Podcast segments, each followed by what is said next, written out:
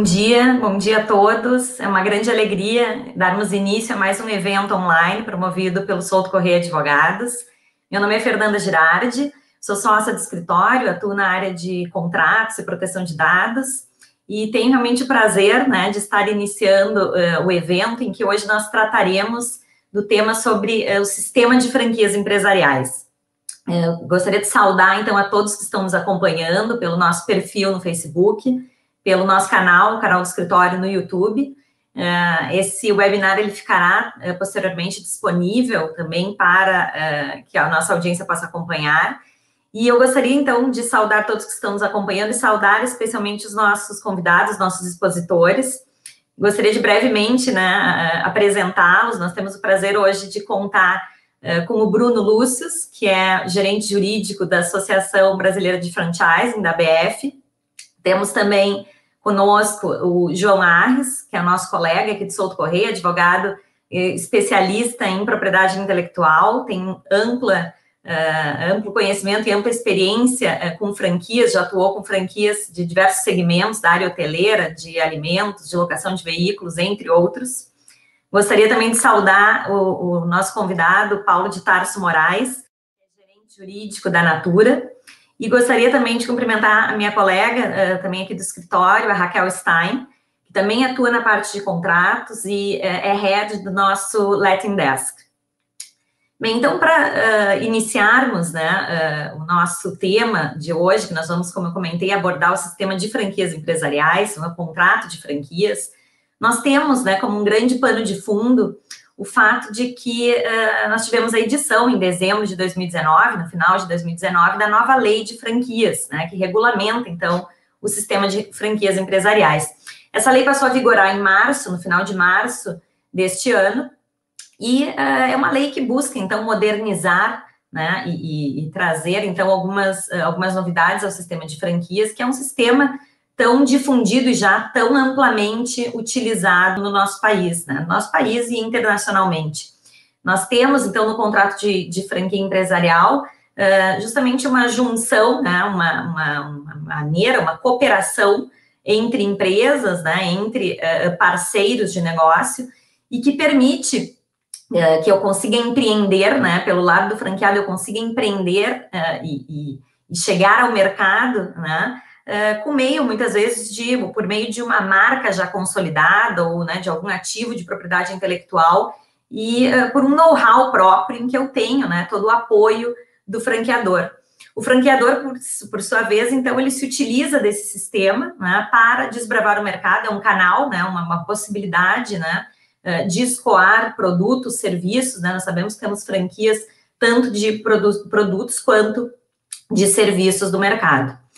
Então, uh, uh, nós temos essa comunhão né, de interesses, uh, o sistema de franquia que permite, então, né, essa, essa expansão mercadológica por meio desse modelo de negócio.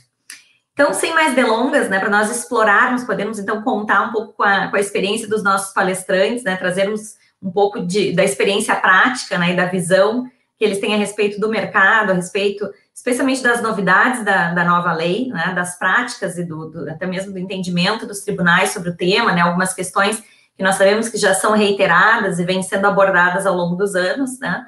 Eh, eu passo, então, né, para nós iniciarmos essa exposição, Cada um dos nossos expositores vai ter uma fala inicial. Ao final, vamos abrir né, para, um, para um breve debate, para perguntas, né, e até convido né, todo, todo o nosso público, quem tiver interesse, então pode formular perguntas, né, tanto pelo Facebook quanto pelo YouTube, que nós vamos encaminhar e endereçar ao final. Então, passo de imediato a palavra para o Bruno Lúcio, que comentei, eh, comentei já, ele é gerente jurídico da BR, e uh, é um prazer, né, novamente, Bruno, te ter aqui conosco e a palavra está contigo. Bom dia, Fernanda. Bom dia a todos. É um grande prazer estar aqui fazendo parte desse, desse webinar sobre um tema tão, tão importante e tão familiar para mim. É, bom, eu vou começar falando um pouquinho sobre o sistema de franquias no Brasil. É um sistema que cresce a cada ano.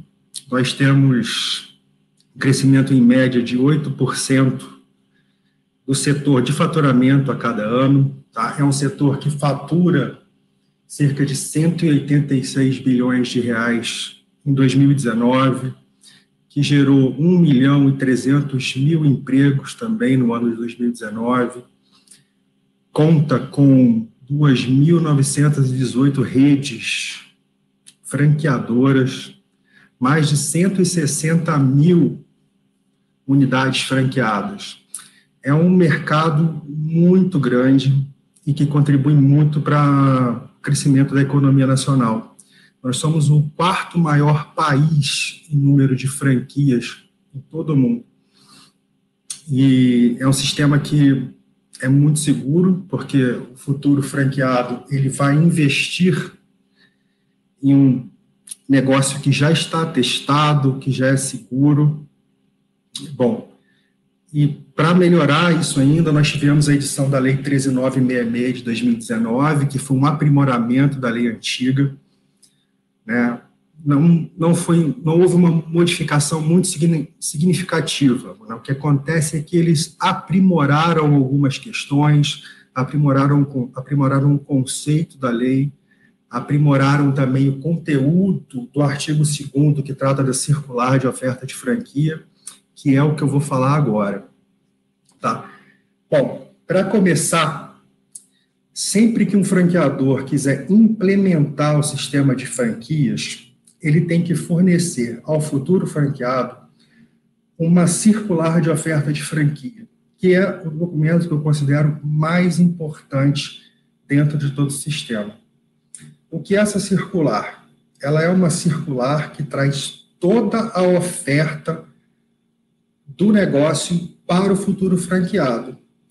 Esse documento ele tem todas as informações que o franqueado precisa para poder decidir se ele vai ingressar nesse sistema, se ele tem condições de atender aos requisitos é, do franqueador, se ele tem o perfil para ser um empreendedor dentro desse modelo.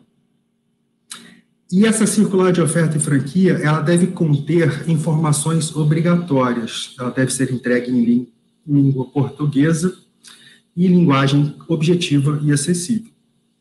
E quais as informações que devem ser, estar contidas dentro dessa, dessa circular? O histórico da empresa.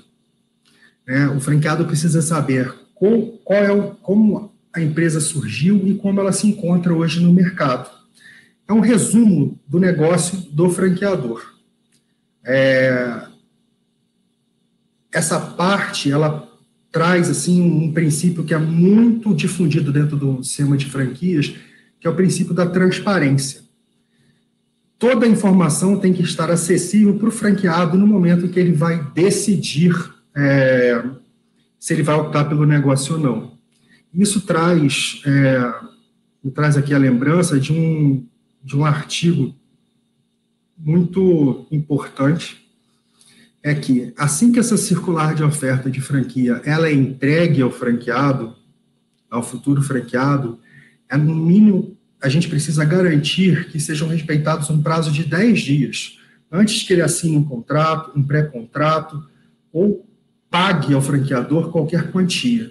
Tá? É muito importante que esse prazo seja respeitado, porque ele pode gerar a nulidade ou anulabilidade do negócio. Bom, seguindo, então, com as informações é, com relação à circular de oferta, além do resumo do histórico da, da franqueadora, o franqueador ele tem que apresentar a qualificação completa da empresa, o CNPJ, mas não só da empresa dele, de todas as empresas coligadas, não somente por vínculos societários. Qualquer empresa que seja ligada à franqueadora tem que ser repassada essa informação. Esse foi um aprimoramento é, da nova lei, porque o, o inciso segundo do artigo 2 ele aprimorou porque ele tirou o vínculo diretamente, o que exclui só a questão societária, ou seja, qualquer empresa de um grupo econômico que não necessariamente seja ligada por vínculo de sociedade também deve estar informada nessa, nessa relação. Outras informações muito importantes que também devem constar nessa circular de oferta e franquia são os balanços patrimoniais dos dois últimos exercícios, que são fundamentais para o franqueado entender a saúde financeira do negócio. Temos também que apresentar outras questões relativas a demandas judiciais, ou seja, a franqueadora ela tem que apresentar para o futuro franqueado a relação de todos os processos que possam comprometer o sistema de franquia tem uma diferença. Não é qualquer processo que a franqueadora sofra. Tá? Se formação de cobrança por um, de um fornecedor, esse processo não, não necessariamente tem que estar informado dentro da circular de oferta. Mas é importante que qualquer processo, por exemplo, um discutindo a marca né, que está sendo cedida ao futuro franqueado, que possa interferir no funcionamento da franquia, ele tem que ser informado. Além disso, o franqueador ele tem que dizer, por exemplo, quais qual suporte que ele vai dar para o franqueado dele. Qual o perfil que esse franqueado precisa ter. Qual o tipo de treinamento, a duração do treinamento e os custos desse treinamento que o franqueado vai receber.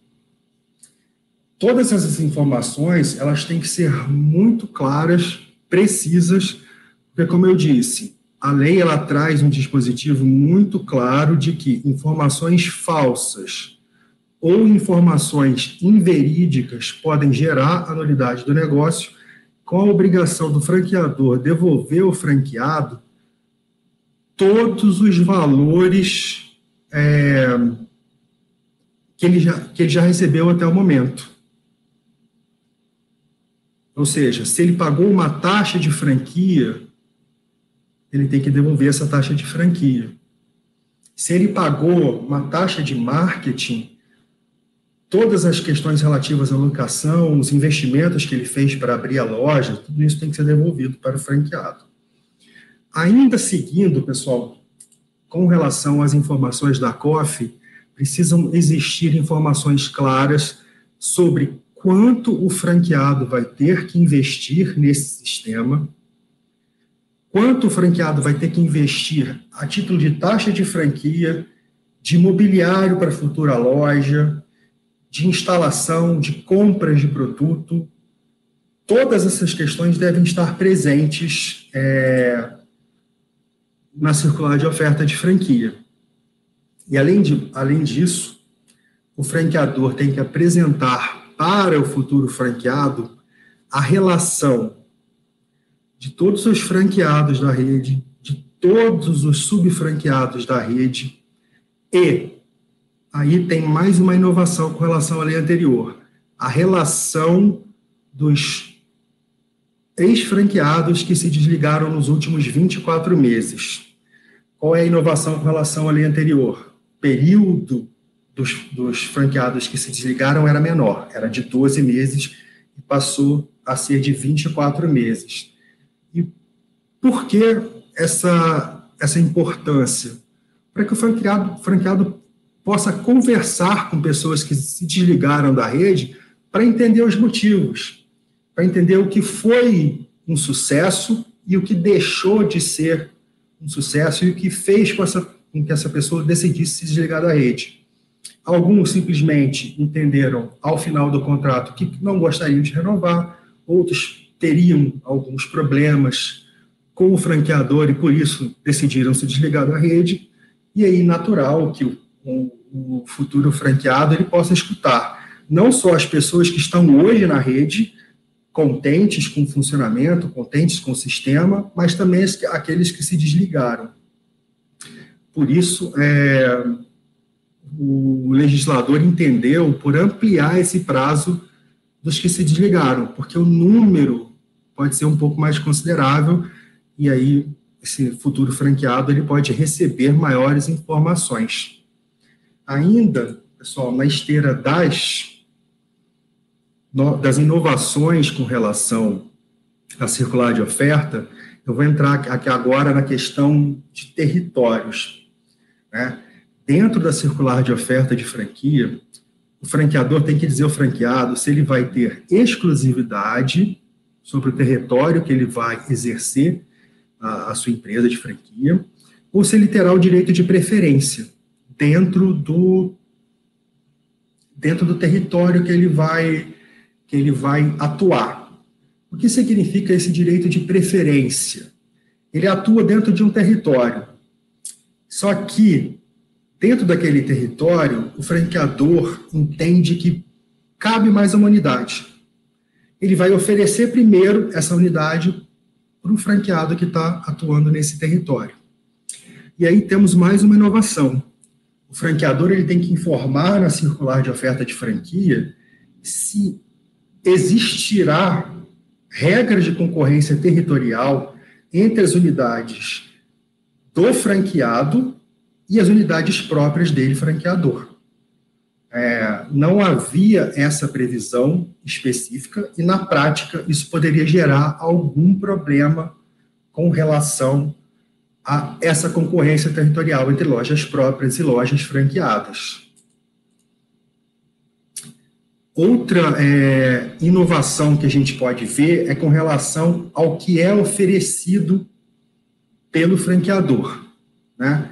A lei ela trouxe mais claramente é, a obrigatoriedade de dizer se o franqueador vai oferecer um suporte, quer que seja com ferramentas tecnológicas como Skype, Hangout, um ensino à distância para fazer os treinamentos, se ele vai oferecer supervisão de rede ou qualquer outro tipo de serviço para o franqueado, se vão, se vão haver incorporação de inovações tecnológicas, e qualquer auxílio com relação a manual de franquia, é arranjo físico de treinamento, de instrumentos, toda essa disposição é, é nova na lei. Né? Não existia, é, existia sim a obrigação de dizer o que ele vai oferecer ao franqueado, mas incluíram a obrigação com relação a algumas informações. Ainda é muito importante que o franqueador seja obrigado a informar a situação da marca dele perante o INPI. Ou seja, o futuro franqueado tem que ter certeza de que essa marca é de propriedade do franqueador e se ele tem autorização para poder utilizar essa marca e, é claro, ceder ela através do contrato para esse futuro franqueado explorar o uso dessa marca ou objeto de propriedade intelectual é, ou qualquer outro objeto de propriedade intelectual, como projetos arquitetônicos, patentes de semente ou similares. Não vou entrar muito nesse assunto porque eu acredito que o, o João vai falar sobre isso, o outro colega aqui palestrando. Bom, a gente está quase encerrando essa questão da, da COF e foi inserida uma informação muito importante é, com relação a regras de sucessão ou de transferência na lei. Ou seja, se o franqueador no futuro vai permitir que a franquia seja transferida ou que haja sucessão dessa franquia, ele precisa dizer em que condições é, a transferência ou a sucessão irão ocorrer. Ainda em termos de inovação, que eu estou me recordando aqui agora, a gente tem a possibilidade de sublocação do ponto comercial pelo franqueador ao franqueado, até mesmo por um valor acima do que o franqueador aluga. É, mas desde que sejam atendidos os dois requisitos. É, desde que isso esteja previsto na circular de oferta e franquia. Ou seja, se o, sublo, se o, loca, se o franqueador existe a possibilidade do franqueador sublocar o imóvel franqueado, isso tem que estar previsto expressamente na circular de oferta de franquia. E, e a, o outro requisito a ser atendido é que esse ganho a mais não cause um desequilíbrio econômico entre o franqueador e o franqueado, ou seja, não pode ser um aumento excessivo é, com relação a isso. Eu vou falar só mais um ponto, tá? Esse foi, no geral, o que a gente teve de inovações na lei de franquia. A maior parte é, da lei, ela foi aprimorada, ela não foi substancialmente modificada. Então, são alguns detalhes que, que são novos. O que eu gostaria só de falar é assim, são cuidados para o franqueador e cuidados para o franqueado no momento da aquisição de franquia. Primeiro, para o franqueador. Toda expansão de rede ela tem que ser feita de forma sustentável. O franqueador ele não pode buscar uma expansão na rede é, visando somente a, a, a venda das franquias, ou seja, o recebimento da taxa de franquia, que é aquele valor inicial que o franqueado, o futuro franqueado vai pagar para ele. Isso pode trazer riscos para a sustentabilidade da rede, porque se ele trouxer um franqueado que não tem o perfil ou a qualificação adequada, é, isso pode causar algum problema de relacionamento e essa parceria pode não ir para frente. Né? E agora, com relação ao franqueado, ele tem que, primeiro, prestar muita atenção na situação da marca, ele tem que é, tirar dele aquela questão emocional, ele tem que se abster dessa questão emocional para poder fazer a compra. Ele tem que avaliar objetivamente se ele tem o perfil para trabalhar com essa marca e, principalmente, verificar se essa marca tem saúde financeira para continuar no mercado, porque infelizmente algumas marcas franqueadoras não têm esse, esse, esse aporte e encerram aí a sua vida em um curto período de tempo. Bruno, eu ia te avisar que teríamos mais um minutinho para encerrar, mas fica à vontade para concluir a tua fala inicial, então. então. Eu acho que os pontos principais eles foram foram atendidos, Fernanda. E eventuais dúvidas vêm através de perguntas, não tem problema. Ótimo, muito obrigada, Bruno. Agradeço muito pela tua fala inicial. Passo então de imediato para o João Arres, que vai abordar uh, as questões relacionadas à propriedade intelectual. A palavra está contigo, João. Bom dia, é um prazer estar com vocês aqui nesse webinar sobre a nova lei de franquia. Agradeço aí a excelente exposição do Bruno. Eu vou estar falando de mudanças mais técnicas em propriedade intelectual, trazidas pela nova lei que vigora desde março. É, foram, como o Bruno falou, foram aprimoramentos, né, não foram mudanças muito substanciais. Então, o contrato de franquia ele é o instrumento contratual para se estabelecer a relação de franquia e ele tem como um dos elementos essenciais a licença de direitos de propriedade intelectual entre o franqueador e o franqueado. Então, a nova lei ela traz uma redação mais técnica em propriedade intelectual, visto que a lei antiga, no artigo 2, que é o artigo que tem como é, função trazer uma definição do sistema de franquia empresarial, então, no artigo 2 da lei antiga, é previsto que, por meio do sistema de franquia, é cedido o direito, cedido o direito de uso de marca e patente. E já na lei nova, no artigo 1 que ele também tem essa função de definição do sistema de, de franquia empresarial, é, é, previsto que, por meio do sistema de franquia, são autorizados direitos de propriedade intelectual. Então, autorizados é um termo melhor do que do que cessão, porque em franquia, né? Porque autorizado vai no sentido de uma licença e é, cessão em propriedade intelectual é um termo mais utilizado para uma transferência definitiva.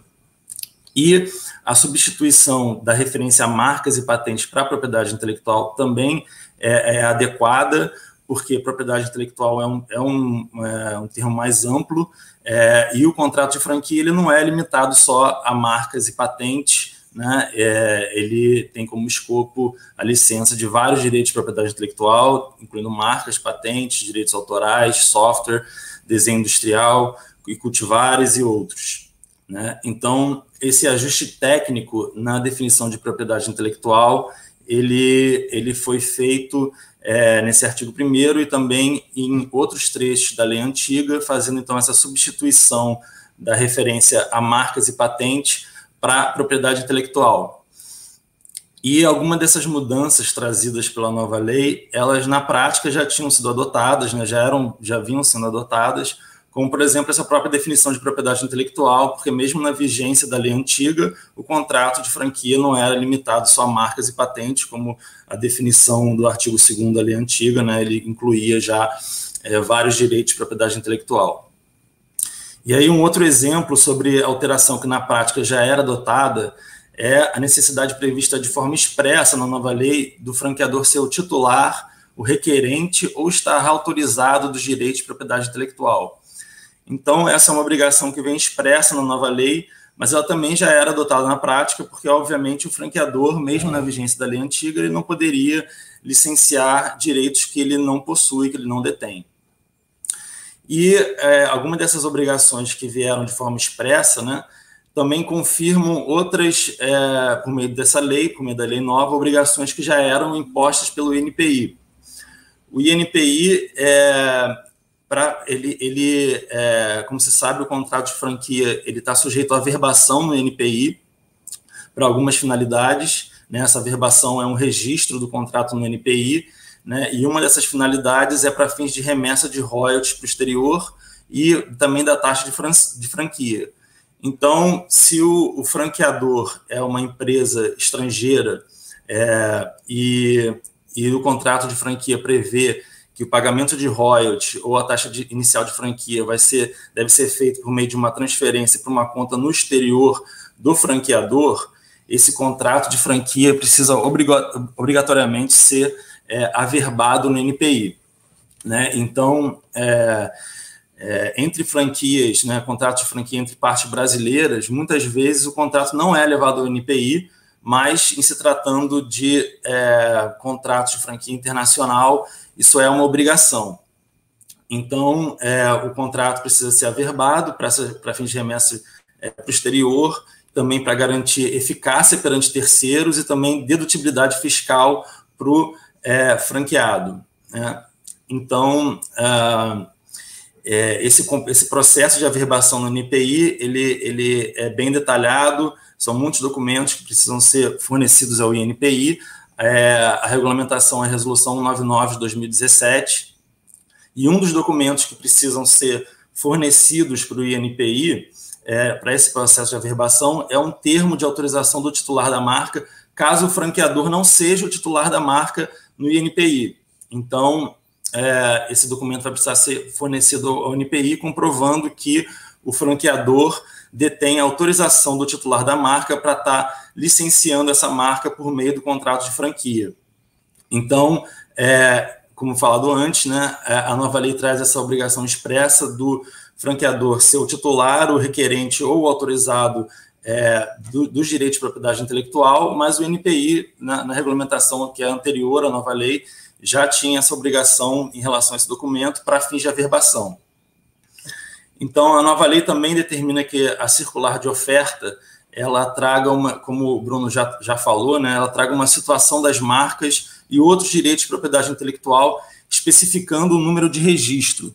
É, essa especificação do número de registro ela não constava na lei antiga, e, e, isso é importante e tem impactos também no contrato de no, no, no processo de averbação, porque é, de acordo com a regulamentação do NPI, para fins de averbação, o prazo do contrato de franquia ele não pode é, ultrapassar o prazo de vigência das marcas. Então, é, normalmente o que se faz é ter um anexo ao contrato de franquia com as marcas que estão sendo é, licenciadas por meio do contrato, com todos os números de registro no NPI, e aí o, o NPI vai fazer uma análise é, desses, números de, desses números de registro das marcas para ver o prazo de cada uma delas e vai verificar se eventualmente o prazo do contrato ele ultrapassa o prazo de vigência das marcas. Se isso acontecer, o NPI vai formular uma exigência é, pedindo, pedindo um termo aditivo ao contrato para que se ajuste esse prazo do contrato para que ele fique dentro do prazo de vigência das marcas. Uma solução para isso, né, que, que é uma, uma opção que é, se utiliza né, é, em contrato de franquia, é determinar que o prazo do contrato vai ser de X anos, mas caso é, esse prazo ultrapasse o, o, prazo de vigência das marcas sob o escopo do contrato, então o prazo vai ser considerado o, o, o prazo das marcas com uma prorrogação automática, né? E aí o que vai ser, precisar ser feito é que uma vez, quando chegar no final desse prazo do, da, da, de vigência da marca, a marca vai precisar ser prorrogada e o, o certificado de averbação, que vai ser emitido pelo NPI, que esse certificado de averbação, ele, ele para fins de remessa para o exterior, né? Ele precisa depois ser registrado também no Bacen, no Banco Central do Brasil, para garantir esse, essa, essa transferência. Então, é, ele, ele vai estar listando todos esses registros, os, as vigências dela. Então, é, ele vai precisar ser é, sempre atualizado em relação aos prazos de vigência, para que o prazo sempre esteja é, coberto dentro do, do, do, período de vigência da marca. Né? Então, é, com, essa, com essa redação da cláusula de prazo, você é, consegue não você não precisa ter o, aditivo contratual para ajustar, porque ele já está dizendo que o prazo vai ser o, o, o prazo das marcas, né? E é, mais um detalhe é, em relação a essa listagem dos números de registro, né? Cada, cada marca dessa vai estar tá, vai tá, é, ela vai ser referente, né? Cada registro vai ser referente a uma marca que vai estar tá cobrindo determinados produtos e serviços. Então, é, é importante que esses, esses registros estejam sempre atualizados no certificado de averbação para que é, essas remessas ao exterior, né, para fins fiscais, eles estejam sempre é, conectados com registros válidos. Então, esses são os pontos que eu queria trazer mais técnicos em propriedade intelectual. É, depois a gente vai abrir uma, uma discussão que a gente pode trazer mais algumas coisas. É, como, como falado, né, são, são pequenos ajustes, né, mas eu entendo que é, são ajustes é, bons, porque eles vão em, em, direção a essa melhor técnica em propriedade intelectual. Então é isso, Fernanda, é, passo de volta para você. Muito obrigada, João. Uh, acho que é, um, é, uma visão também né, dessas uh, das questões relacionadas à propriedade intelectual muito relevante né, para nós considerarmos, especialmente na, na modelagem, na estruturação né, do modelo de, de sistema de franquias que vai se adotar. Agradeço, então, pela tua exposição e passo, então, de imediato para o Paulo de Tarso, né, que, como eu já comentei, é gerente jurídico da Natura, e vai poder, então, nos contar um pouquinho também sobre o modelo de negócio da Natura e compartilhar um pouco da experiência dele a respeito dos contratos de franquia. A palavra está contigo, Paulo. Bom dia, Fernanda. Bom dia a todos. Primeiro, um agradecimento aqui a todos do Soto Correia pelo, pelo convite para estar aqui hoje com vocês nesse webinar. É um prazer enorme para mim participar. Queria agradecer também ao João e ao Bruno pelas exposições. E eu vou comentar um pouquinho aqui para vocês como tem sido a trajetória da, do Grupo Naturicom em franquias no Brasil e também dois pontos que eu julgo importantes sobre a nova lei de franquias. Bom, é, o Grupo Naturicom, para quem não conhece, o, o, grupo, né, acho que todos vocês conhecem a marca Natura, mas o grupo Naturico é formado pela, pela Natura, é, pela The Body Shop, uma empresa inglesa de cosméticos, já atuante no varejo e franquias no mundo todo. A Aesop, que é uma marca australiana de cosméticos de luxo, também atuante no varejo no mundo todo. E, desde o início do ano, a gente tem o prazer de contar também no grupo com a Avon, que chegou para mais do que dobrar o tamanho do grupo no, no mundo, né? É, o Grupo Natura Eco atua com franquias no Brasil através das marcas Natura e da marca The Body Shop. A marca The Body Shop tem uma, já uma tradição maior em franquias, né, uma história mais tradicional, vamos dizer assim, com relação a franquias. Acho que a maior curiosidade é como a Natura, né, a marca Natura tem atuado no segmento de franquias. É, todos sabem que a Natura atua com é uma empresa de venda por relações, né, uma venda feita principalmente por consultoras. Então, hoje a Natura conta com mais de 1 milhão e 200 mil consultoras. Então, esse canal de vendas, que é o nosso canal de vendas principal, já super consolidado no Brasil há bastante tempo. Mas desde 2011 a Natura vem uh, já atuando em outros canais. Então, em 2011 tivemos o nosso primeiro canal de vendas diferente da, da, das vendas diretas, né, que foi através da, do e-commerce. Uh, em 2016 demos os primeiros passos aí no varejo e em franquias. Então, em 2016 foi, 2016 foi o ano em que inauguramos nossas primeiras lojas próprias e nossas primeiras franquias. Uh, hoje a Natura, a marca Natura conta com já 460 unidades franqueadas, e 59 lojas próprias. E a The Body Shop, isso no Brasil, né? E a The Body Shop conta no Brasil com 70 lojas próprias e creio que 9 lojas, é, ao contrário, na verdade 80 lojas franqueadas, unidades franqueadas e 9 lojas próprias. É interessante, acho que compartilhar com vocês como foi né, essa mudança, da, essa entrada da Natura num canal de vendas tão emblemático como o varejo. Né? Vocês podem imaginar que a época em que a Natura deu os primeiros passos do varejo, havia muita dúvida né, sobre como seria essa, essa entrada, né, se a Natura não precisaria mais das consultoras para vender seus produtos, né, o que aconteceria com esse 1 milhão e 200 mil consultoras que comercializavam produtos Natura, havia muita dúvida em torno disso. E uh, sempre foi uma premissa para nós é, envolver a consultora em nossos negócios, mesmo no varejo. Então, é, a entrada da Natura no, em, no segmento de franquias foi, na verdade, através de um movimento de franquias de conversão. É, nós já tínhamos, à época, lá em 2016, quando inauguramos a primeira franquia, é, centenas, talvez milhares de pontos de vendas vendendo produto Natura. Eram pontos de vendas que não contavam com o nosso apoio estruturado, né? Então eram consultoras que vendiam muito produto, prosperaram eh, e começaram a, vender em pontos de vendas, mas não, a Natura não tinha uma proposta de valor para oferecer para essas consultoras. Né? Nós não tínhamos um treinamento, não tínhamos materiais de visual merchandising, então a consultora caminhava na sua loja eh, física sem a qualquer apoio da Natura. Então, nós já estávamos, é, de certa forma, no varejo, mesmo que de forma involuntária.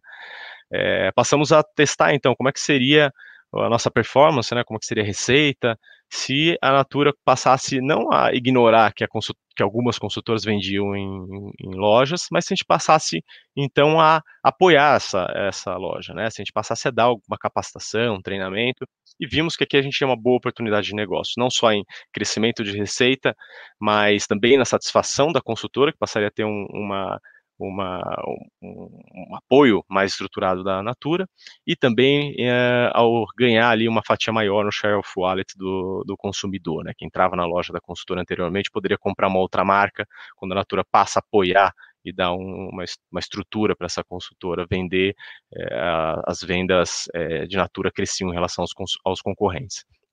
E a partir disso que nós criamos nosso modelo de franquias.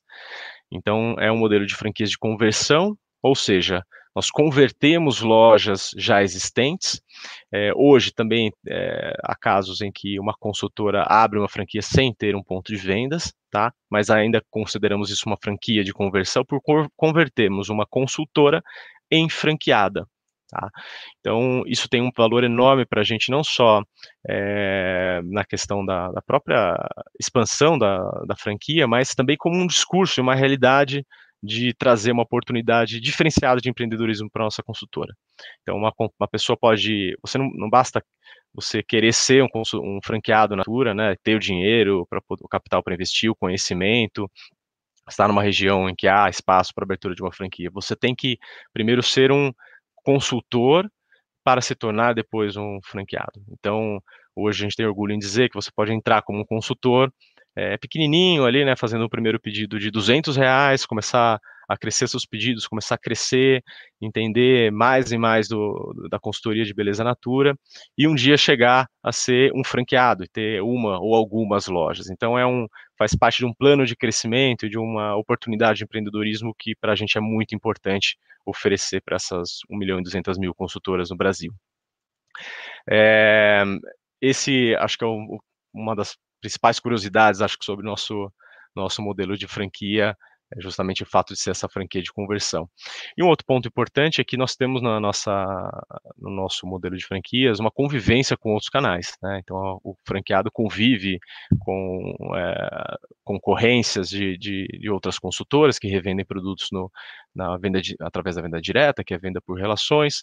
Temos também o e-commerce. Então, essa também é uma outra realidade é, importante no nosso segmento de franquias. Tá? Uma, uma, até uma certa isso impossibilita também que tenhamos uma região exclusiva para o nosso franqueado, então o franqueado já entra desde o início sabendo que ele vai ter é, que conviver com outras formas de vendas é, de produtos Natura.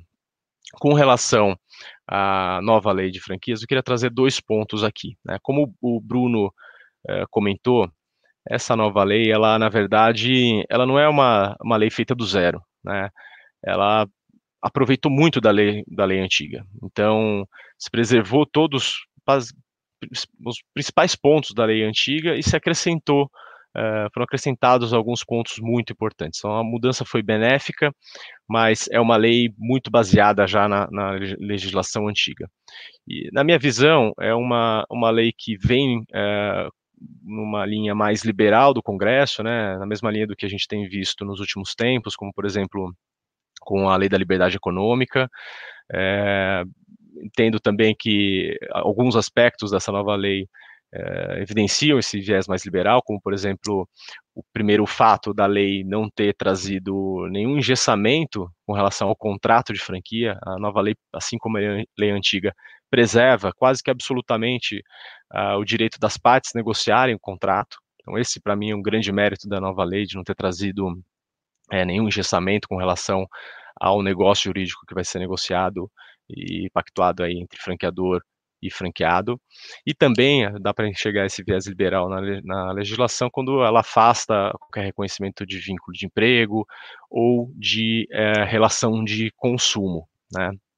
Esses dois pontos estão no mesmo artigo da nova lei, é, me chamam a atenção também, porque, primeiro, é, eles, eles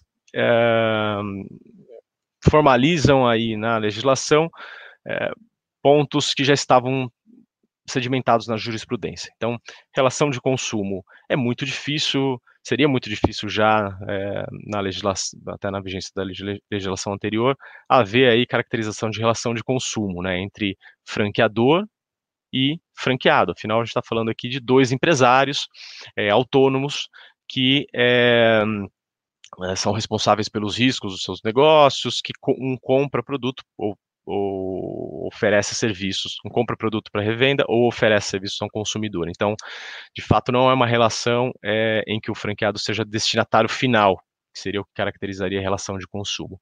Então, isso já estava bem sedimentado na jurisprudência, não vejo como mesmo caracterizar relação de consumo entre em um negócio de franquia. Agora, a relação de emprego também é, a jurisprudência tem afastado de forma veemente é, pedidos de reconhecimento de vínculo entre franqueado e franqueadora. De fato, é bem difícil que haja vínculo de emprego é, entre essas partes. No entanto, fica aqui uma reflexão: é que uh, se essa nova lei poderia trazer uma, um dispositivo que afasta o reconhecimento de vínculo de emprego, se a CLT, que é uma norma de ordem pública, eh, traz já quais são os requisitos para reconhecimento de vínculo de emprego. A meu ver, esse ponto pode ser questionado, pode ser enfrentado pela Justiça do Trabalho e, em algumas hipóteses que são remotas, mas podem existir, ainda há necessidade de se avaliar é, de ter um, um cuidado para evitar reconhecimento de vínculo de emprego.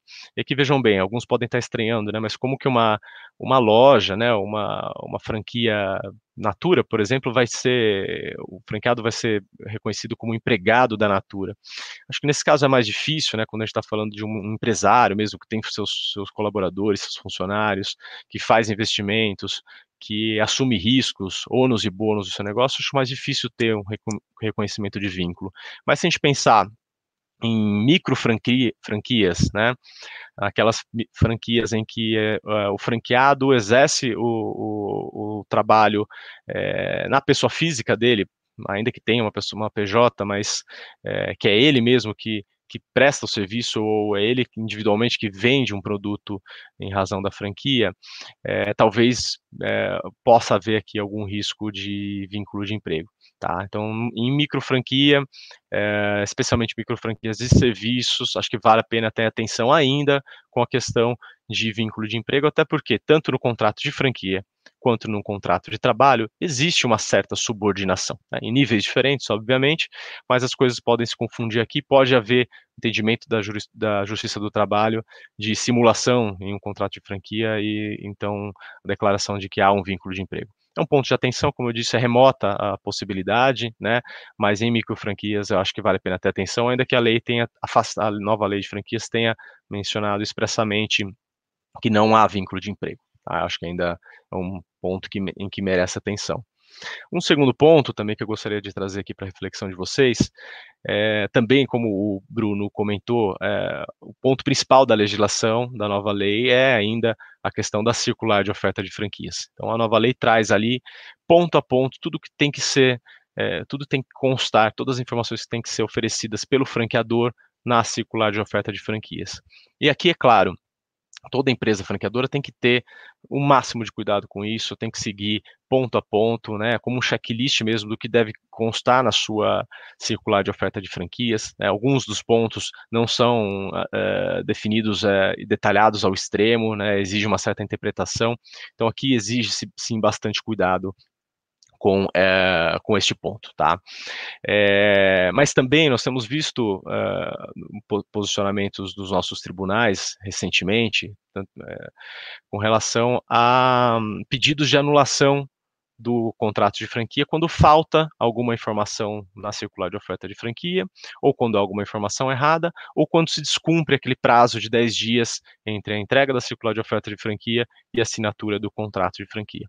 E o posicionamento dos tribunais tem sido no sentido de que não é absoluto esse direito do franqueado é, anular o contrato de franquia quando ocorre uma dessas situações, né? A omissão, a, a, uma informação equivocada ou a descumprimento do prazo na entrega da circular de oferta de franquias. É, o posicionamento do tribunais diz está sendo no sentido de que é, é necessário que haja um prejuízo, na né, demonstração de um prejuízo para o franqueado decorrente desta falta de informação, dessa informação equivocada. Né? É, então, é, não é porque houve uma omissão em uma, uma, informação da circular de oferta de franquias que o franqueado vai poder, anos depois, é, requerer anulação do contrato de franquia, devolução de todos os valores pagos de seus investimentos. Tá? Isso não é absoluto, isso é relativo, tem que ser analisado muito caso a caso. É, o efeito do tempo também aqui conta muito nesses casos, né? Por exemplo, na falta da entrega da circular de oferta de franquias ou no descumprimento do prazo de 10 dias né, entre a entrega e a assinatura do contrato, não pode o franqueado, depois de cinco anos, por exemplo, querer anular o contrato de franquia, dizendo que recebeu a circular de oferta é, com apenas cinco dias de antecedência à assinatura. Né? Não é razoável, não tem vício do consentimento. Agora, se esse, argu eh, esse argumento for trazido ao judiciário cinco meses depois da assinatura do contrato de franquia, as chances dele prosperar são muito maiores. Então, gostaria de trazer hoje para vocês também esse ponto para reflexão e para e como um alerta, né, de que é preciso sim cumprir todos os itens da, da lei com relação ao que deve constar na circular de oferta de franquia, mas o direito de anulação que o franqueado pode pleitear é, anulação do contrato de franquia que o franqueado pode pleitear em caso de descumprimento desses itens não é um direito absoluto. Ele pode ser relativizado e, é necessário que seja provado que há um prejuízo, há um vínculo entre a falta da informação e o prejuízo que o, que o franqueado está experimentando é, ou um vício do consentimento. São esses pontos que eu queria trazer para vocês hoje. Eu fico à disposição para responder as perguntas ao final e passo a palavra então para a Fernanda. Muito obrigada, Paulo. Obrigada pelas tuas considerações, por dividir um pouco conosco né, a, a história né, do, do, do, Grupo Natura. E, né, uh, especialmente também as questões relacionadas a, ao entendimento, interpretação que os tribunais têm feito né, de questões tão relevantes no contrato de franquia. Bom, antes de passar a palavra uh, para a Raquel Stein, eu queria só relembrar né, que, que os, a nossa audiência pode formular perguntas aos nossos expositores né, tanto na nossa página, no nosso perfil do Facebook, quanto no nosso canal do YouTube, onde esse evento está sendo transmitido. Passo então de imediato para Raquel Stein, para ela fazer né, as considerações uh, sobre o tema. A palavra está com. Obrigada, Fernanda. Bom dia a todos. Saúdo aos meus colegas de mesa virtual. Um prazer todos estar aqui hoje com vocês, discutindo esse tema super interessante, que são contratos de franquia. É, a gente trabalha, eu particularmente trabalho bastante com todos os contratos de cooperação, distribuição, agência, representação e franquia, acaba sendo muitas vezes a rainha desses contratos, como o Bruno falou, pelo volume financeiro que elas envolvem. Então, é um assunto de bastante relevância. Eu quero pensar que alguns pontos que todos os nossos palestrantes trouxeram, que foi sobre a questão do princípio da transparência da franquia, relacionado também, que o Bruno, uh, que o Paulo falou recentemente, sobre a questão aqui da prova e o vício de consentimento, a questão da relação de consumo e como é que isso tudo se amarra para um ponto importante que foi trazido pela nova lei. Uh, se nós olharmos ao final da nova lei, no artigo 7, ela trouxe uma inovação sobre a possibilidade expressa de as partes elegerem arbitragem para resolver os litígios decorrentes da franquia. Uh, isso, como muitos outros temas, não é uma inovação absoluta, no sentido que já tinha jurisprudência nesse sentido, mas reforça aqui uma questão importante sobre a possibilidade da escolha desse meio de solução de controvérsias. Qual é a grande questão aqui, como tudo, aqui voltando a falar da transparência e da autonomia da vontade, a questão da eventual hipossuficiência das partes, especialmente do franqueado. O STJ tem alguns acórdons, inclusive alguns, um super recente agora, de abril de 2020, dizendo que se o contrato de franquia não tiver um destaque específico para, a cláusula arbitral, como colocando ele em negrito, uma assinatura específica das partes, que isso pode ser entendido como um caso de nulidade dessa cláusula arbitral por força de ser um contrato de adesão.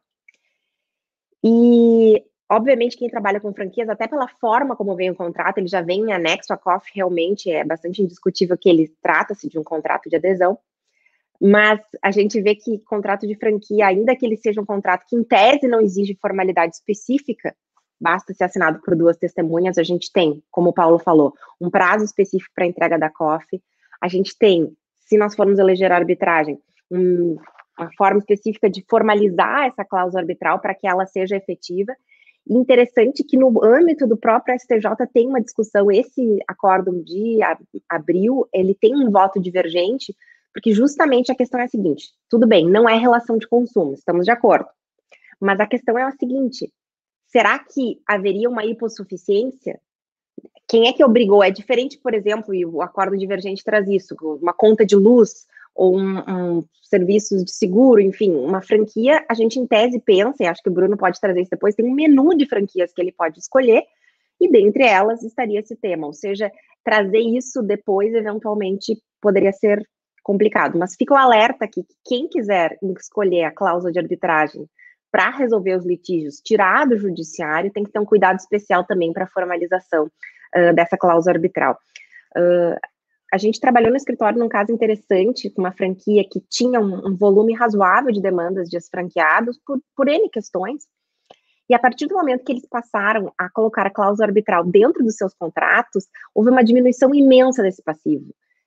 Porque, um, a, a, própria arbitragem acaba sendo uma barreira, porque tem um custo inicial diferente do judiciário, então os custos de transação para a gente entrar com uma arbitragem acabam sendo diferenciados, ou seja, a gente acaba pensando antes de entrar, e também decisões teratológicas ou absolutamente, vamos usar assim, é, franqueado coitadinho, são mais raras. Evidentemente, se tiver uma situação de abuso, os árbitros tendem a reconhecer mas não da mesma forma, talvez, que o judiciário muitas vezes encara. Então, acho que esse é um ponto importante. Então, vou fazer, passando aqui, falando de COF, falando de contrato e uh, a cláusula arbitral. Um outro assunto interessante é o seguinte: todos nós palestrantes falaram sobre a questão de omissões e as informações que tem que ter no contrato. Na COF tem que constar os investimentos que são necessários a serem feitos no contrato de franquia quanto tempo eu vou demorar para recuperar, qual vai ser a minha margem de lucro, quanto eu vou ter que investir, como é que vai ser a minha identidade visual. E tem uma questão que o artigo 473 do Código Civil prevê que os contratos, eles não vão poder ser extintos antes de recuperados os investimentos realizados uh, no uh, uh, antes de ser recuperados os investimentos no, no contrato. Essa, esse dispositivo a gente usa, uh, ele é feito para contratos a prazo indeterminado, que não é usual na franquia, mas eu acho que fica reflexão aqui para a gente fazer que vou, vamos pensar num caso em que a gente vai ter uma modificação de identidade visual. Uma modificação de identidade visual, abertura de um novo ponto, aqui nós estamos falando de uh, investimentos extraordinários que o franqueado vai ter que fazer. E nesse caso, logo após, o franqueador, sem justa causa, pretende denunciar ou resiliar o contrato, seja ele por prazo determinado ou indeterminado. A tendência é que a jurisprudência nesses casos, dependendo da situação, pode conceder, inclusive, uma liminar para a manutenção desse contrato, ou pode uh, conceder uma indenização específica sobre esses investimentos, vamos chamar uh, vultosos, inusuais. Porque questão de estoque, empregados, etc., a jurisprudência é bastante tranquila que não seria o caso de investimentos que nós pretenderíamos recuperar. Esses investimentos que o artigo 473 do Código Civil fala, seriam aqueles investimentos realmente uh, fora do dia a dia, fora da atividade corrente comercial, digamos assim. E falando na questão de rescisão ou eventual uh, término do contrato, acho que os nossos colegas já falaram, tocaram um pouco, eu vou tocar num ponto que o Paulo falou, que uh, a questão da omissão da COF de determinadas informações ou uh, divergência, vamos pegar um caso, teve um caso do, do Tribunal de Justiça de São Paulo, em que houve uma informação de que o investimento era X e acabou sendo 250% maior, ou seja, ele assinou o contrato, na semana seguinte veio uma planilha com triplo, quádruplo do custo, e além disso, na COF faltaram os balanços. Nestes casos, vamos chamar um caso mais teratológico, mais dramático, aí o judiciário tende a reconhecer o direito aqui de anulabilidade, rescisão e indenização, devolução da taxa de franquia ou até outros investimentos realizados para a consecução da franquia. O que a gente tem visto cada vez mais é o judiciário se posicionando de uma forma mais razoável nesse, nessas situações, que não é qualquer omissão na COF, não é qualquer divergência porque bom, estamos vivendo isso na pandemia, eu acho que nas perguntas nós vamos falar sobre isso. A gente, a previsibilidade dos negócios, a, a, a franqueadora não tem bola de cristal. Ela faz uma previsão com base no que o mercado diz, no, naquela experiência que ela tem, e a partir disso ela realmente é, coloca ali, mas obviamente, se alguém tivesse essa certeza absoluta, uma variação nenhuma variação no que é passado na COF, no que acontece na prática, seria bastante complexo. Então, o judiciário tem reconhecido isso, e até é interessante, teve um caso do Tribunal de Justiça do Rio Grande do Sul, em que havia uma omissão da COF sobre algumas ações de execução fiscal que a franqueadora uh, era ré, inclusive uma penhora sobre a marca, que em tese é uma questão bastante importante, mas como eles entendem que era uma questão pontual de direito de família, enfim, que não afetava o valor da marca nem a franquia, que isso por si só não poderia ensejar a anulabilidade uh, do contrato de franquia. Um último ponto que eu queria trazer aqui para reflexão e que eu acho que foi muito feliz a nova lei em trazer algumas precisões sobre o tema concorrencial e questão de território, exclusividade e preferência. Então, se a gente olhar, tem um, dois, três uh, incisos ou, ou, ou, parágrafos específicos da nova lei que tratam desse tema. Então, a, a exclusividade aqui tem uh, várias dimensões. Uma seria a, a exclusividade em relação ao território que aquele franqueado vai poder explorar, o raio de um determinado shopping center, a cidade, enfim, o bairro. Outra vai ser a concorrência entre os franqueados, que é isso, e a franqueadora. Então, tem alguns casos emblemáticos em que, por exemplo, a franqueadora tem um site, vamos pegar o próprio caso da Natura, e que é super importante, como tem o próprio Paulo falou, essa transparência de passar essa informação, e todo mundo já sabe de cara que, bom, vai ver venda no canal online, a própria francadora, outras consultoras, então acho que isso é uma, é uma questão é, bastante importante. E tem a questão concorrencial aqui ao término do contrato, que é após eu fechar a minha franquia, vamos dizer que eu tenho uma franquia que vende chocolates, eu vou poder continuar atuando no ramo alimentício? Como é que é a previsão? Quais são os limites para isso? E a jurisprudência traz alguns, uh, algumas características interessantes uh, sobre esse assunto, até alguns reflexos concorrenciais dessa matéria, ou seja, que a, o sistema de franquia, eu cobro, obviamente, esse valor, os royalties, etc., mas eu estou te passando um conhecimento que eu não passaria para um concorrente. Ou seja, se tu pegas toda essa informação, esse know-how, e a partir disso tu constitui uma franquia num ramo muito semelhante, ou uma loja num ramo, e passa a explorar num ramo muito semelhante, no mesmo território, a jurisprudência tende a reconhecer aqui, inclusive após o término do contrato, a validade e a possibilidade dessa exclusividade ser mantida. Uh, a, a, questão aqui é, inclusive tem algumas liminares uh, determinando o fechamento de lojas, tem o caso emblemático da Wizard e Wisdom, que foi um caso que durou 18 anos, enfim, teve fechamentos de lojas e, e, e cursos de inglês pelo Brasil todo, mas o que a jurisprudência tende a dizer é o seguinte, bom, uh, nós vamos ter esse limite territorial, né, obviamente, de onde vai ser essa, essa vedação para exercício da atividade similar, uma limitação temporal uh, e, e, a atividade.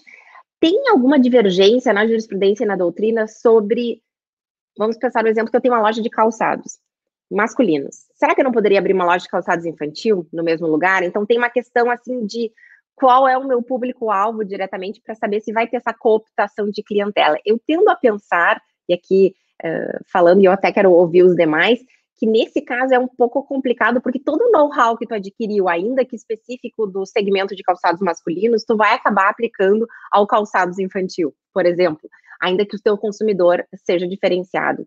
É, treinamento de vendedores, sistema de gestão, estoque, enfim, então acho que são assuntos uh, bastante importantes. O CAD, aqui, é quando a gente fala em concorrência, sempre pisca essa lâmpada CAD, né, a nossa autoridade concorrencial, não se manifestou expressamente em casos de franquia, mas já tratou lateralmente esse assunto. E ele tende a reconhecer que essas atividades, vamos pensar, fixação de preço, delimitação de território, obrigação de não concorrência, que em determinadas situações em que eu tenho um mercado relevante poderiam ser uh, anticompetitivas, ele acaba reconhecendo justamente que tem uma justificativa econômica por trás disso, que está, como o João Harris falou, nessa transferência desse know-how e todo esse feixe de obrigações e, e, conhecimentos que a franquia passa. Então, é, a própria a exclusividade, muitas vezes, especialmente ao, ao término do contrato de franquia, depois que eu te passei todo esse conhecimento, é bastante inerente à franquia. Então, achei que foi muito bem a, a, a nova lei ao amarrar todos esses diferentes âmbitos onde a exclusividade e territorialidade aparece, porque ela não é algo. Quando a gente fala exclusividade, ela pode ter várias uh, acepções diferentes. Um, eu creio que com isso eu já estou me encaminhando para o encerramento aqui da minha participação, mas eu, eu gostaria de falar que por fim, só um, um, breve ponto aqui sobre as franquias internacionais, que eu acho que o João Harris tocou, que seria justamente a, a possibilidade cada vez mais de a gente ter nomes internacionais franqueando diretamente aqui para o Brasil, que a gente já tem, em grande medida, mas pelas dificuldades que nós temos, pela falta de, eh, eventualmente, regras claras sobre isso, talvez nem sempre fosse muito fácil, e como a gente viu, pelo menos um registro no INPI é necessário, que sempre tem um custo, uma formalidade, um prazo. Então, eu acho que isso também é uma oportunidade de negócios interessante para trazer outras marcas para outras oportunidades, além das franqueadoras, vamos dizer, propriamente nacionais, como a gente tem aqui o exemplo da Natura. Eu até queria falar depois uh, sobre a questão que a gente, uh, a própria Natura é uma que fez a expansão internacional e antes mesmo de ter essa aquisição de outros grupos. Então, acho que também isso seria interessante de, dessa vocação internacional da franquia a gente discutir aqui no grupo. Muito obrigada, Raquel. Obrigada pela tua exposição. Bom, eu gostaria agora de passar uh, para perguntas, para nós podermos debater um pouco mais né, sobre os aspectos que foram trazidos, contando também com uh, perguntas do público. E eu gostaria de iniciar fazendo uma primeira pergunta para o Bruno, né, da ABF. Uh, Bruno, queria, uh, né, porque a gente tem aqui, né, nesse, no nosso ano, um, um, ingrediente a mais, né, em todo o cenário de, de mercado, que é a questão da pandemia. Então, uh, né, pedir para que tu pudesse abordar e nos trazer um pouquinho, né, de, assim, das dificuldades, das, das iniciativas, inclusive no mercado de franquias, né, frente à, à crise que se instaurou em virtude da pandemia, Uh, eu aproveito, né, para nesse contexto todo, se tu puderes abordar, nós tivemos inclusive uma pergunta do público, uh, tratando da questão do ISS, né, sobre o pagamento de royalties, nós né, sabemos que tivemos uma decisão recente do STF nesse sentido, né, numa ação de repercussão geral. Então, se tu pudesse comentar um pouco conosco, né, dividir um pouco da, da tua experiência com relação uh, às questões, às, às dificuldades, os desafios da pandemia e esse cenário com relação ao ISS. Palavra. Tá bom. É, esse ano ele tem sido um ano um pouco difícil para o franchise, né? Tem enfrentado essas situações. Acho que primeiro ponto, a pandemia, ela obrigou é, os franqueadores e franqueados a se reinventarem. Eu acho que o primeiro ponto, assim, a grande dificuldade que todos têm é, bom, o comércio está fechado, os shoppings não podem abrir, então qual a primeira solução é, conhecida pelos franqueadores? Olha, vamos aumentar os nossos canais de venda, vamos, vamos investir em omnichannel. E isso tem dado muito certo. A gente viu os números de delivery aumentando consideravelmente. É, e alguns setores estão se destacando com relação a isso. Agora, com relação a. Entre a relação franqueador-franqueado, o que a gente viu foi um aumento do diálogo. Para que se enfrentasse essas dificuldades, os franqueadores estão, alguns, dando desconto no pagamento dos royalties, alguns estão isentando o pagamento dos royalties, estão postergando é, o pagamento de algumas outras taxas e paralelo a isso, todo o setor, e assim, muito também capitaneado pela ABF, está buscando medidas é, junto ao governo e outras instituições para suspender pagamento de impostos ou prorrogar pagamento de impostos, é, tratando da relação de aluguéis com os shoppings, que também é uma questão muito delicada, que está prejudicando muito, não só o sistema de franchise, mas um varejo como um todo. É, acho que, no geral, são essas medidas. E, assim, um outro forte golpe que está ainda pode ajudar muito a, aumentar um pouco essa crise foi a recente decisão do, do Supremo, né, de entender constitucional a incidência de ISS sobre os contratos de franquia, em especial né, sobre o pagamento do, dos royalties.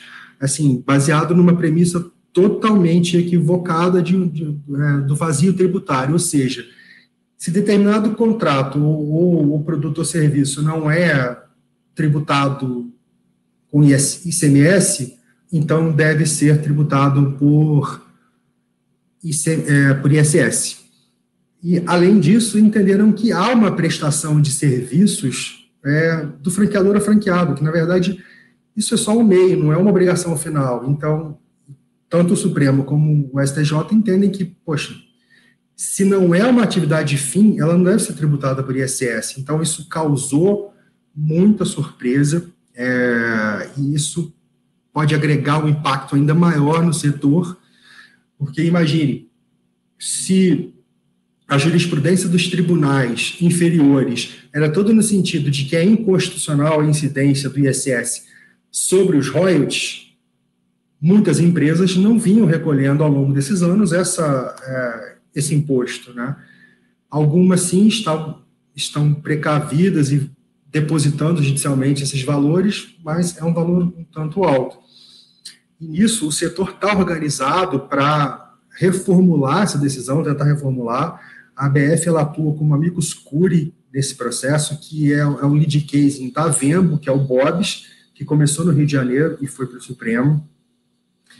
E a gente entrou com embargo de declaração, tentando rever essa premissa equivocada, ou, caso essa premissa não seja revista, que não sejam concedidos os efeitos infringentes nos embargos, que haja pelo menos a modulação desses efeitos, ou seja, só vão só vão, esses efeitos só vão ser produzidos a partir do trânsito em julgado da decisão no Supremo, o que seria já um alento para todo o setor, que só começaria a recolher, esses, a tributar né, esses impostos a partir da decisão final do Supremo.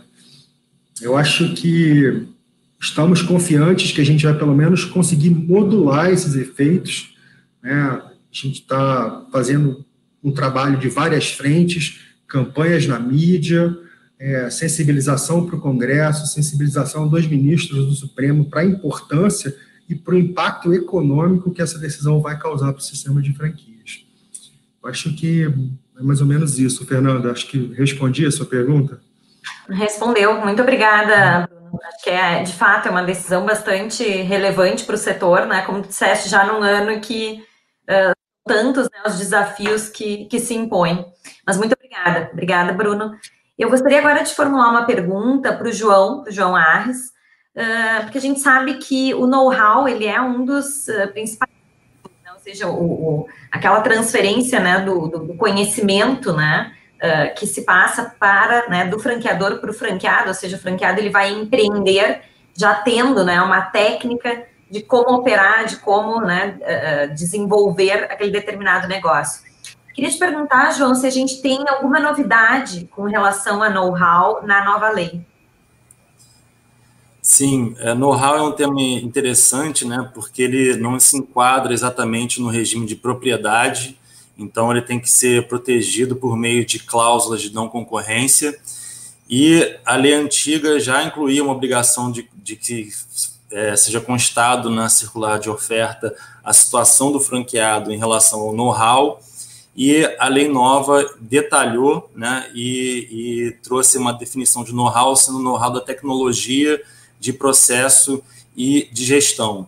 Então, foi um aprimoramento bem pontual também, é, e, mas aí a, a Raquel já é, delineou bem aí é, a relação de know-how e concorrência, é, sendo importante aí, do ponto de vista do franqueador, né, essas cláusulas de não concorrência, que são aceitas pelo judiciário.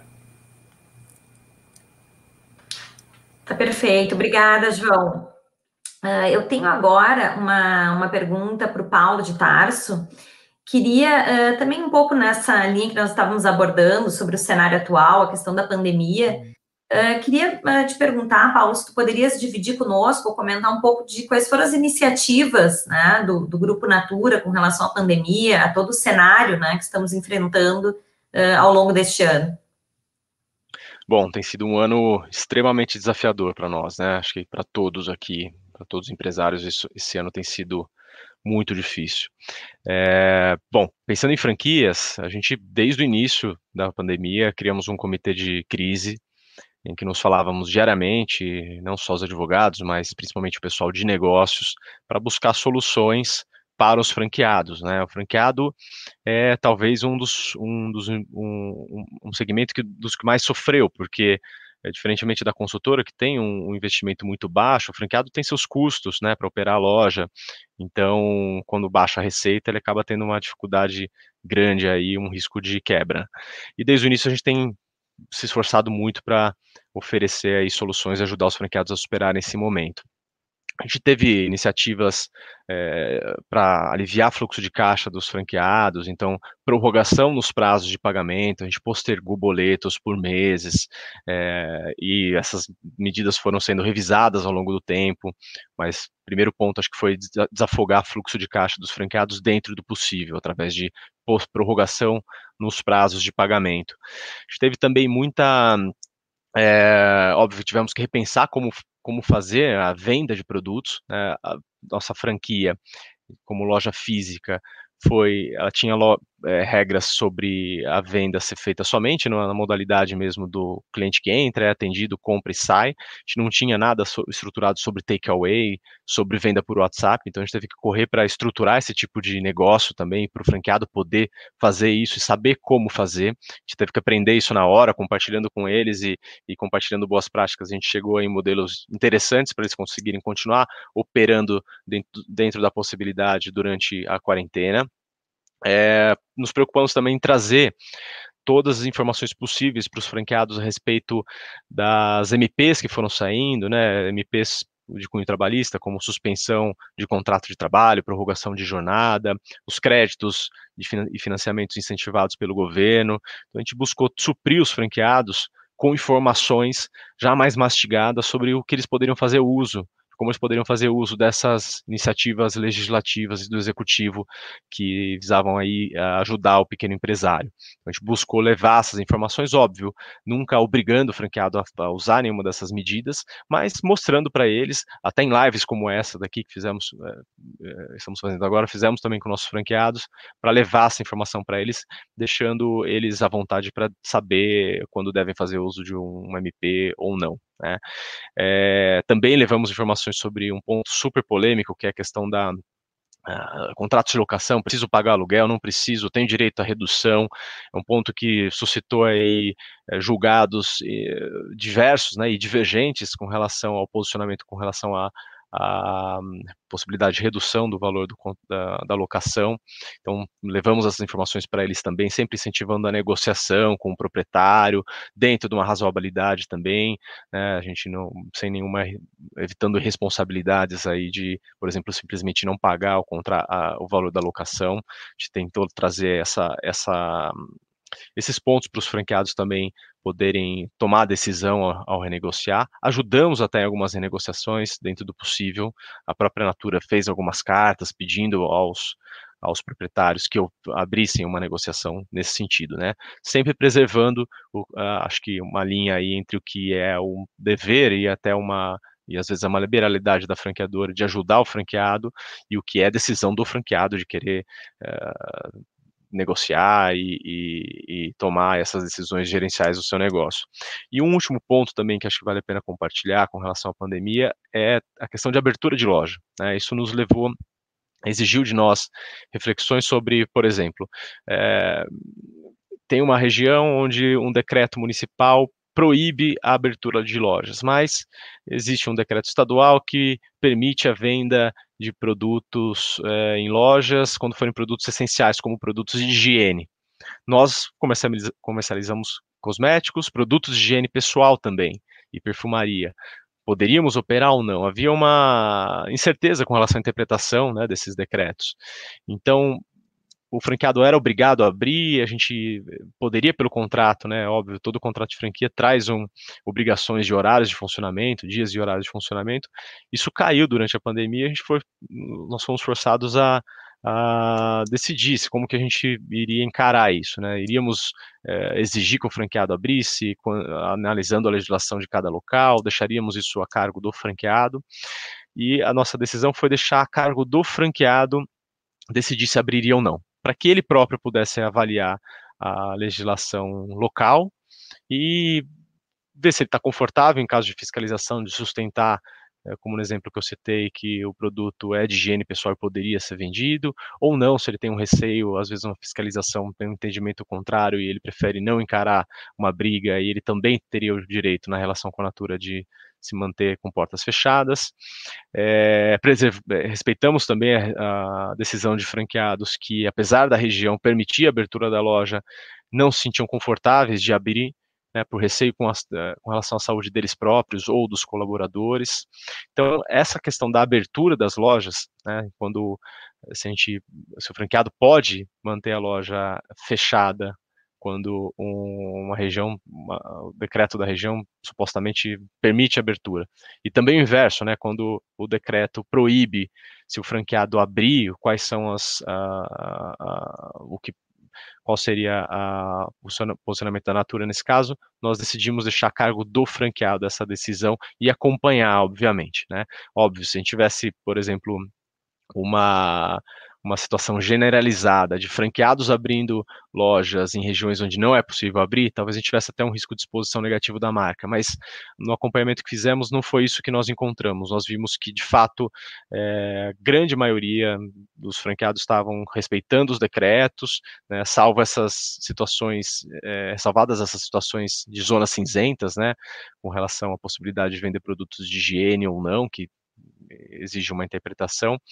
É, a gente não teve grandes casos de descumprimento dos decretos, decidimos mesmo deixar uh, a cargo do franqueado é, decidir se abriria ou não. Em paralelo, exigiu também um trabalho muito forte nosso de buscar informações nas, é, dos, de, dos decretos locais, né, para tentar subsidiar ao máximo as informações para o franqueado, mas mais como uma, um serviço nosso de, de fornecer informações para que ele tomasse a decisão de abrir ou de manter a loja fechada. Né, ou então em, em regime de takeaway ou vendas pela, pelo WhatsApp. Interessante, Paulo, porque uma das né, principais características que a gente tem no sistema de franquias é justamente né, é, essa, esse, esse contrato de cooperação entre uh, dois empresários, né, empresários autônomos. Então, a gente acaba tendo uma linha tênue e interessante te ouvir, né? Ou seja, uh, vocês, especialmente nesse cenário, né, uh, tão drástico, eu diria, né, mas de ter essa, essa diretriz, né, quanto a enfim, a, a, observar também a autonomia gerencial de cada um dos franqueados né, nessa situação tão, tão delicada. Mas agradeço, agradeço por teres compartilhado conosco essa, essa experiência e toda, toda, enfim, toda diretriz e toda, todo modo de, de agir que foi adotado pela, pela empresa. Bom, eu gostaria agora de passar, uh, fazer uma pergunta para a Raquel sobre uma questão também que é bastante discutida, que são as cláusulas de não concorrência, né, que habitualmente são previstas nos contratos de franquia. Uh, Raquel, se tu pudesse nos dar, nos, nos, apresentar um panorama sobre como é que a jurisprudência tem tratado essas cláusulas de não concorrência, né? ou seja, aquelas cláusulas que vão se aplicar após o término do contrato, e até nos esclarecer se houve alguma novidade com relação a esse tema eh, pela nova lei. Perfeito, obrigada, Fernanda.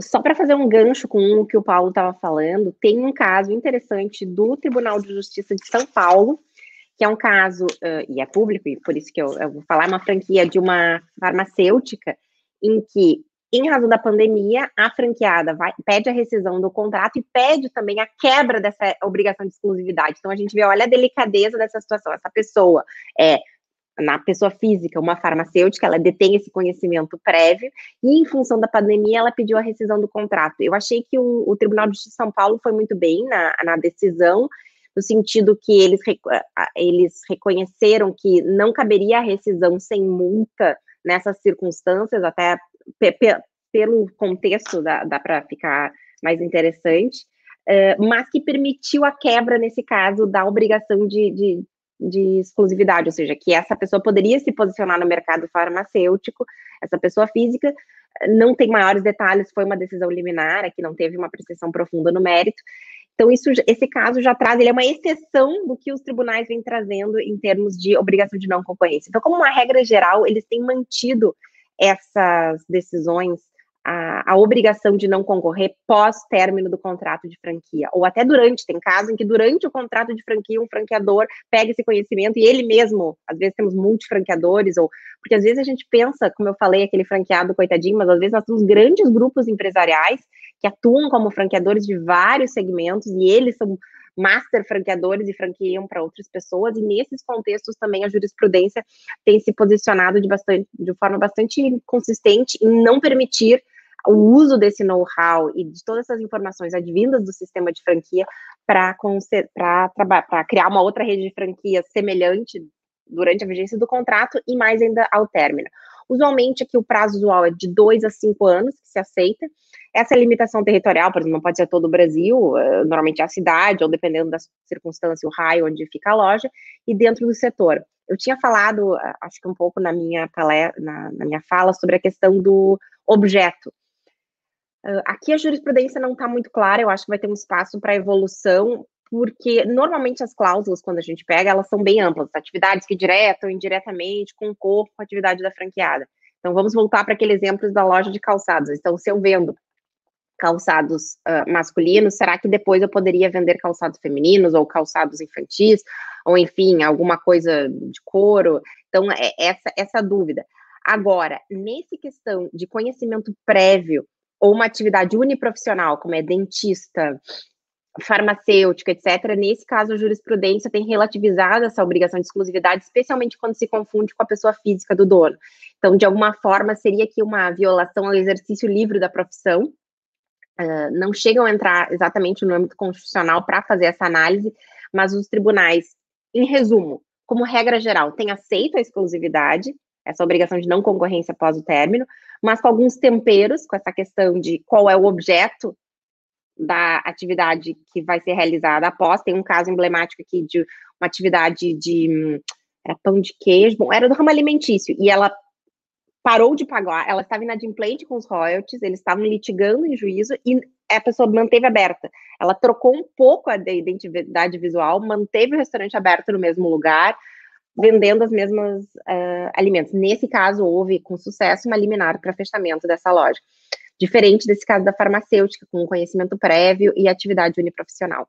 Então, não sei se isso responde uh, esse ponto. E, e, e só para fazer um, um, último ponto, falando aqui de pandemia, que tem algumas decisões bastante interessantes, porque quando a gente pensa em contratos e pandemia, a gente fala muito das hipóteses que a gente teria para eventualmente rescindir, excludentes, de responsabilidade, rescisão, enfim, a jurisprudência achou uma, pelo menos nos precedentes que nós localizamos aqui, achamos do Paraná, São Paulo, uh, e, deixa eu ver, Paraná, São Paulo, bom, enfim, e trouxeram uma suspensão, como eu falei, uma moratória das obrigações, olha, eu vou ver por 60 dias e depois a gente vê, na liminar, ou seja, eles não permitiram nem a rescisão, nem a devolução, nem nada mais drástico, mas essas ações que a Natura tomou naturalmente, eventualmente algumas franqueadoras não tomaram porque não poderiam, ou decidiram não tomar, o judiciário, em alguns casos, vem sim reconhecendo a possibilidade de suspender que os efeitos da força maior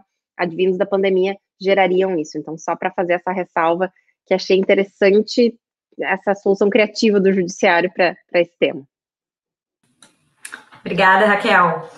Eh, nós recebemos aqui uma pergunta do público, eu queria, gostaria de direcioná-la para o Bruno, eh, que é o seguinte, eh, Bruno, se não seria um tanto equivocada a previsão de que entidades sem fins lucrativos pudessem atuar como franqueadoras.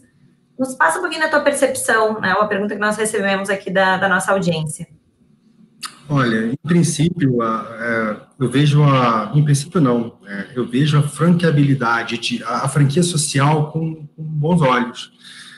É, e não acho que haja um contrassenso é, com relação a isso.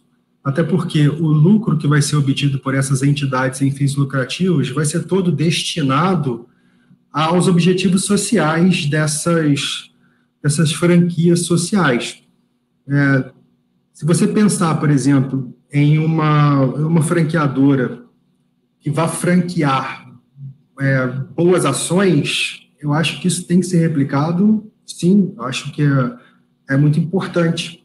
É, imagine, por exemplo, o Amigos do Bem, é, que é que tem um cunho social muito forte no Brasil. Se ele puder replicar esse modelo, esse, esse relacionamento, essa abordagem pelo país inteiro, é, eu acho que desigualdade social, sustentabilidade, muitas questões podem ser combatidas através das franquias sociais. Né? Uma marca social muito forte vai conferir maior credibilidade é, a esse futuro franqueado eu acho que não seria problema algum. Perfeito, obrigada. Uh, eu gostaria então agora de direcionar uma, uma última pergunta. Nós estamos nos, nos aproximando aqui do nosso tempo uh, para encerramento do, do nosso evento, mas queria direcionar mais uma pergunta para o João, uh, para que ele possa nos trazer, nos falar um pouquinho se há algum ponto de destaque, João, na nova lei com relação à propriedade intelectual, alguma coisa que tu queiras, né?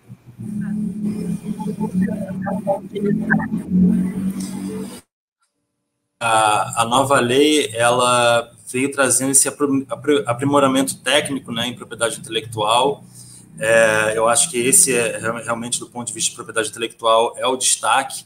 E é, isso é muito recomendável, né? Que tanto para uma proteção tanto do franqueador como para o franqueado, que é, essa, essa análise técnica em propriedade intelectual seja feita no contrato de franquia, que é, tanto o franqueador como o franqueado verifiquem as marcas que estão sendo é, é, licenciadas por meio, por meio do contrato de franquia, se todos os produtos e serviços estão é, adequadamente cobertos por esses registros, né? Para que não haja uma contestação de terceiros em relação a uma classe de produtos específica está sendo é, licenciada aí por meio desse contrato de franquia e outros direitos de propriedade intelectual também, por exemplo, um software, né, pode ser é, um elemento fundamental aí de uma franquia, né, um sistema que opere esse, esse sistema de franquia, então que o, que o franqueador tenha a atenção de é, de verificar se, se for um software é, desenvolvido internamente, que todos os desenvolvedores do software realmente fizeram a sessão adequada de direito de propriedade intelectual para o franqueador, para que ele possa estar tá incluindo esse software aí nesse contrato de franquia, para que depois não venha um desenvolvedor de software contestar esse software dizendo que é, ele, ele detém esses direitos e o franqueador não poderia estar é, utilizando esse software no contrato de franquia. Então, é muito recomendável essa análise de todos os direitos de propriedade intelectual que estão fazendo parte do contrato de franquia, para que é, exista essa proteção das duas partes. Perfeito, muito obrigada, João. São pontos realmente bem, bem relevantes, né? Pontos de atenção. Bom, até pela hora, né? Nós temos o compromisso sempre de cumprir né, com a nossa agenda, com o nosso horário. Eu gostaria então de encaminhar para o encerramento do nosso evento. Né? Agradeço mais uma vez aos nossos expositores, ao Bruno, ao Paulo, ao João e à Raquel. Acho que foi uma, um momento muito rico, né? Que nós pudemos então eh, compartilhar, né? Diferentes aspectos, diferentes facetas do sistema de franquias empresariais, né? Ouvir um pouco da experiência também do Grupo Natura, um pouco da experiência do, do Bruno, né? Com uh, as questões da BF. Então, agradeço realmente aos nossos expositores, agradeço ao público que nos acompanhou, né? Dizer mais uma vez, né? Reiterar que Uh, o evento ele fica então uh, disponível nas nossas plataformas para um futuro acesso e uh, desejar então um, um, bom dia de trabalho, né? E agradecer mais uma vez a todos que nos acompanharam. Obrigada, obrigada a todos vocês. Obrigado. Obrigado, gente. Bom dia. Obrigado, pessoal. Obrigada, bom dia. Tchau, tchau. Bom dia.